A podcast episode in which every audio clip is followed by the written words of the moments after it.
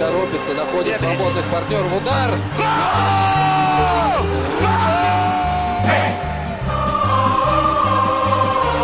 Russisch Brot, der Podcast zur Fußball-WM 2018 von der Taz und Detektor FM.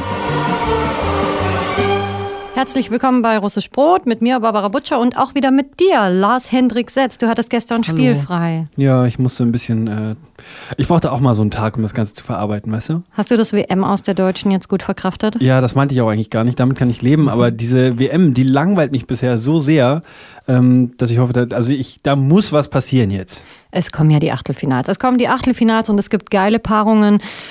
Direkt kann man auf mal, jeden Fall so sagen. direkt mal ein Hochkaräter. Frankreich- Argentinien, Frankreich. Wow. Andersrum. Frankreich, Argentinien, egal. Auf jeden Fall treffen diese beiden Mannschaften aufeinander heute. Es gibt noch andere spannende Partien. Äh, Brasilien, Mexiko, Dänemark, Kroatien, Spanien, Russland. Wir sprechen mit Barbara Oertel über die anstehenden Achtelfinals und wir machen so eine kleine Halbzeitbilanz zur WM, denn die halbe WM ist ja schon äh, vorbei. Hm, Halbzeit abgepfiffen, nächste Halbzeit angepfiffen. Und dazu gibt es auch wieder einen Tagebucheintrag von Johannes Kopp dieses Mal. Und der hat sich mal umgeschaut, wie es eigentlich im WM-Land Russland so mit Sportplätzen aussieht.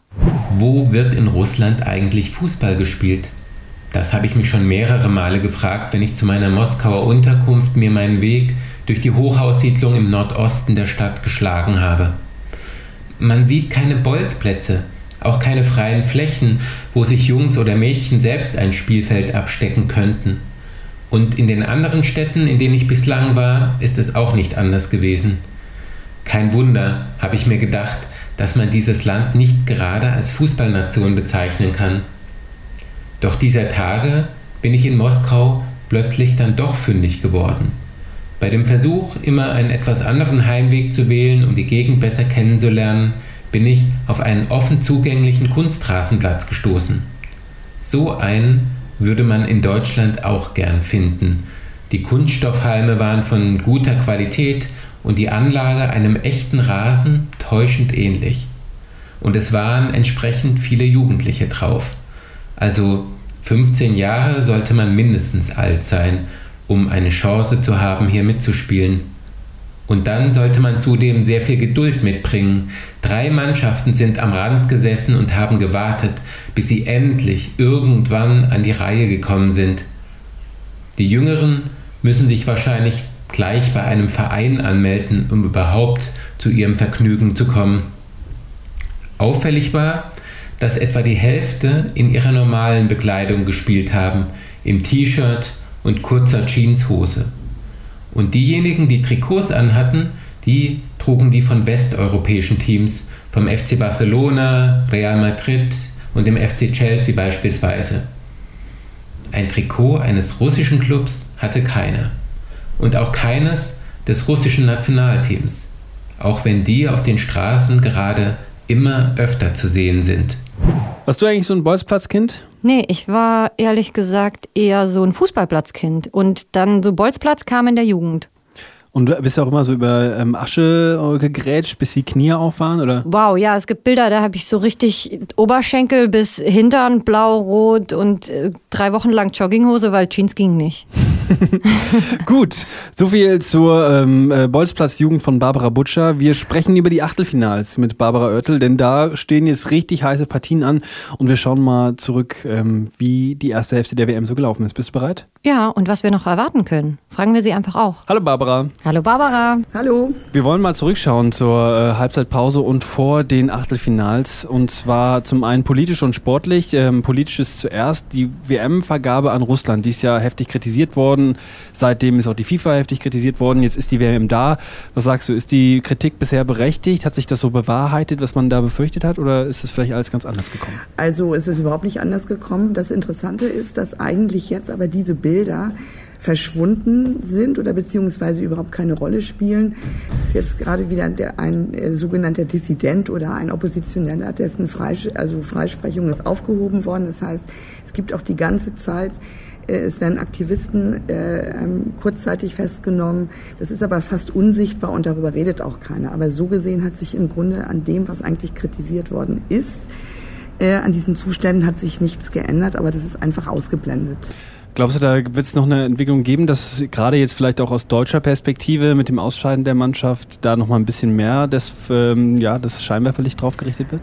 Ich glaube, dass es so sein wird, dass die üblichen Verdächtigen, die sich sowieso jetzt schon die ganze Zeit zu Wort gemeldet haben, das auch weiter tun werden und die Aufmerksamkeit, die sich jetzt auf Russland richtet, äh, praktisch dafür benutzen werden oder ausnutzen werden. Was natürlich interessant ist, dass sich jetzt diese Frage, ob deutsche Spitzenpolitiker sich noch nach Russland bemühen, ist jetzt obsolet geworden, weil die Mannschaft äh, ausgeschieden ist. Man hatte ja aber auch im Vorfeld so ein bisschen Angst vor Ausschreitungen, vor politischen Skandalen. Kriegen wir das einfach nicht mit oder ähm, ist das jetzt gar nicht so gekommen?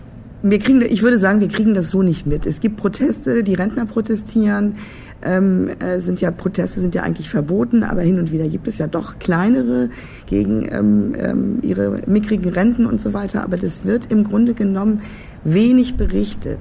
Und infolgedessen, die Taz hat das gemacht, aber äh, oder der Fall Alex Sentsov, der ukrainische äh, Filmemacher, der äh, in, in Haft ist, wir haben das gemacht, aber es ist total unterm Radar. Wir wollen auch sportlich mal ähm, zur Halbzeit schauen, wie es gelaufen ist. Die Gruppenspiele sind vorbei. Wir haben auch schon viel über einzelne Spiele gesprochen. Ähm, gerade die kleinen Mannschaften, die da die Großen ein bisschen geärgert haben. Ist das eine WM rein sportlich mal betrachtet, wie man sie hätte erwarten können? Also das, der Ärger der Kleinen, das war so nicht zu erwarten. Äh, allerdings würde ich sagen, wenn man jetzt so eine Art sportliche Bilanz zieht, fand ich doch das Angebot in der Vorrunde eher mäßig. Es gab zwar immer die eine oder andere Überraschung und dazu gehören eben auch diese sogenannten kleinen Mannschaften. Äh, Belgien ist, äh, ist ganz groß.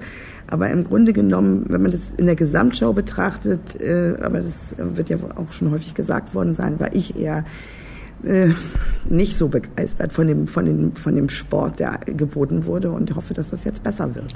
Das sieht ja mit der Auslosung für die Achtelfinals auch ziemlich interessant aus, aber wir wollen noch ein bisschen in der Vorrunde bleiben. Ähm, Deutschland ist bekanntermaßen ausgeschieden. Ihr habt euch da eine Frage gestellt oder eine Frage beantwortet, die wir uns auch gestellt haben, nämlich warum sollte man eigentlich jetzt noch aus deutscher und vor allen Dingen als, aus deutscher Fanperspektive ähm, diesem Fußballturnier vielleicht doch noch eine Chance geben? Und ihr habt jetzt in der Wochenendausgabe elf Gründe, warum man die WM noch nicht abschreiben sollte. Was, warum, warum lohnt es sich denn noch, da dran zu bleiben? Du hast ja gerade gesagt, die Vorrunde war noch nicht so prickelnd. Politisch ist das jetzt auch nicht so astrein. Also warum äh, dem noch eine Chance geben? Na gut, es kommt darauf an, wenn entweder interessiert man sich für Fußball generell oder für deutschen Fußball. Und wir interessieren uns für Fußball generell. Und einer der Gründe ist eben zum Beispiel, dass jetzt eigentlich jedes äh, weitere Spiel wegen K.O.-Runde ist eine Art Endspiel und da wird man im Grunde genommen äh, hofft man doch auf mehr Einsatz, vielleicht ein bisschen originellere Spielweise. Das heißt, äh, im Grunde genommen auf Elfmeterschießen, das äh, könnte uns ziemlich schnell ereilen. Und wenn es spannende Spiele sind dann, und die sind zu erwarten, ähm, dann äh, muss man dranbleiben. Was sind das sonst noch für Gründe? Ja gut, das ist, äh, ähm, das ist auch so ein bisschen äh, lustig formuliert manchmal oder ernst. Also einer der Gründe ist eben, dass sich die Qualität, einfach der, der Modus verändert sich ja. Das im Grunde in der Vorrunde gibt es ja immer noch die nächste Möglichkeit, beziehungsweise oder auch nicht. Und dort ist eben äh, voller Einsatz gefordert in, in, in, in jedem Spiel. Also zum Beispiel, was Frankreich anbetrifft, Frankreich muss dann auch mal anfangen, richtig zu spielen. Und das ist ein Grund, wenn man das sehen will, muss man natürlich sich, äh, muss man weiter, muss man weiter einschalten. Das ist ja, das ist ja völlig klar. Und im Grunde, ein Grund für uns ist zum Beispiel auch, dass endlich diese unsäglichen Debatten vielleicht auch aufhören über äh, äh, Özil zum Beispiel, dass also diese ganze Causa, die auch um die deutsche Truppe rum war, dass die jetzt weg ist. Und das ist ja auch, kann ja auch sehr erfrischend sein. Also jetzt kann man endlich den Sport genießen. Genau. Jetzt geht's erst richtig los. Und zwar am Samstag gleich mal mit einem Hochkaräter Frankreich gegen Argentinien. Was ist dein Tipp? Also das ist äh, Frankreich-Argentinien. Das ist äh, äh, da, meiner Meinung nach das spannendste Spiel der, der gesamten Achtelfinalspiele. Ich meine, immerhin tritt ein Vize-Europameister gegen einen Vize-Weltmeister an. Die Frank also Frankreich war in der Vorrunde, fand ich, nicht so berauschend, aber nichtsdestotrotz äh, ist da Potenzial und das müssen die Franzosen jetzt zeigen, ob sie sich noch steigern können, weil sonst ist nämlich Argentinien ist ja auch nicht zu unterschätzen, aber das wird eins der interessantesten der interessantesten Begegnungen der Paarung, die wir jetzt haben, sein. Und was ist dein Tipp für das Spiel? Was glaubst du, wie geht's aus? Schwierig, ganz schwierig zu sagen. Ganz schwierig. Also ich äh, würde mich da eigentlich gar nicht trauen, eine Prognose abzugeben, aber Ich könnte mir vorstellen, wenn die Franzosen sich wirklich auch auf alte Qualitäten besinnen, äh, dann könnte es einen knappen, knappen Sieg für Frankreich geben. Was glaubst du, Barbara? Ich glaube, ich habe heute Morgen, äh, ich habe für die Freitagsfolge ja schon getippt mit Alina und ich glaube, das wird ein 2-1. 2-1 für Frankreich. Ich glaube auch, du magst das nicht, wenn man die gleichen Sachen tippt, aber ich glaube das auch. Ähm, Schande über dich. Ich gebe zurück an die andere äh, Barbara, nämlich ähm, nach Berlin. Du bist ja auch, du bist ja Russland-Expertin und du hast auch mitbekommen, wieso die, ähm, die russische Mannschaft auch aufgenommen wurde während des Turniers, von der man ja gedacht hat, ja, vielleicht kommen sie ins Achtelfinale, ähm, fußballerisch wird das vielleicht nichts und dann haben die zwei Spiele abgeliefert, ähm, die ja wirklich, wirklich schön anzuschauen waren. Die müssen gegen Spanien ran ähm, am Sonntag. Was glaubst du, haben die dann eine Chance, richtig Fußballgeschichte zu schreiben, gerade im Also ich glaube, sie haben schon Fußballgeschichte geschrieben, weil kein äh, Mensch äh, damit gerechnet hat, dass sie äh, überhaupt die Vorrunde überleben. Nun muss man allerdings sagen, dass ja auch Ägypten und Saudi-Arabien jetzt nicht wirklich die äh, Hochkaräter waren, gegen die, die, sie da angetreten sind. Und Uruguay hat sie dann ja auch relativ schnell in ihre Schranken verwiesen. Aber ich glaube, die, sie haben eigentlich jetzt schon abgeliefert oder geliefert, das, äh, was sie tun konnten. Aber ich würde sagen, gegen Spanien haben sie keine Chance. Hast du da einen Ergebnistipp? 3-0 Spanien. 3-0 für Spanien. Super, vielen Dank, Barbara. Schönes Wochenende nach Berlin und. Viel Spaß bei den Achtelfinals. Viel Spaß bei den Achtelfinals. Euch auch. Danke. Ciao. Hey!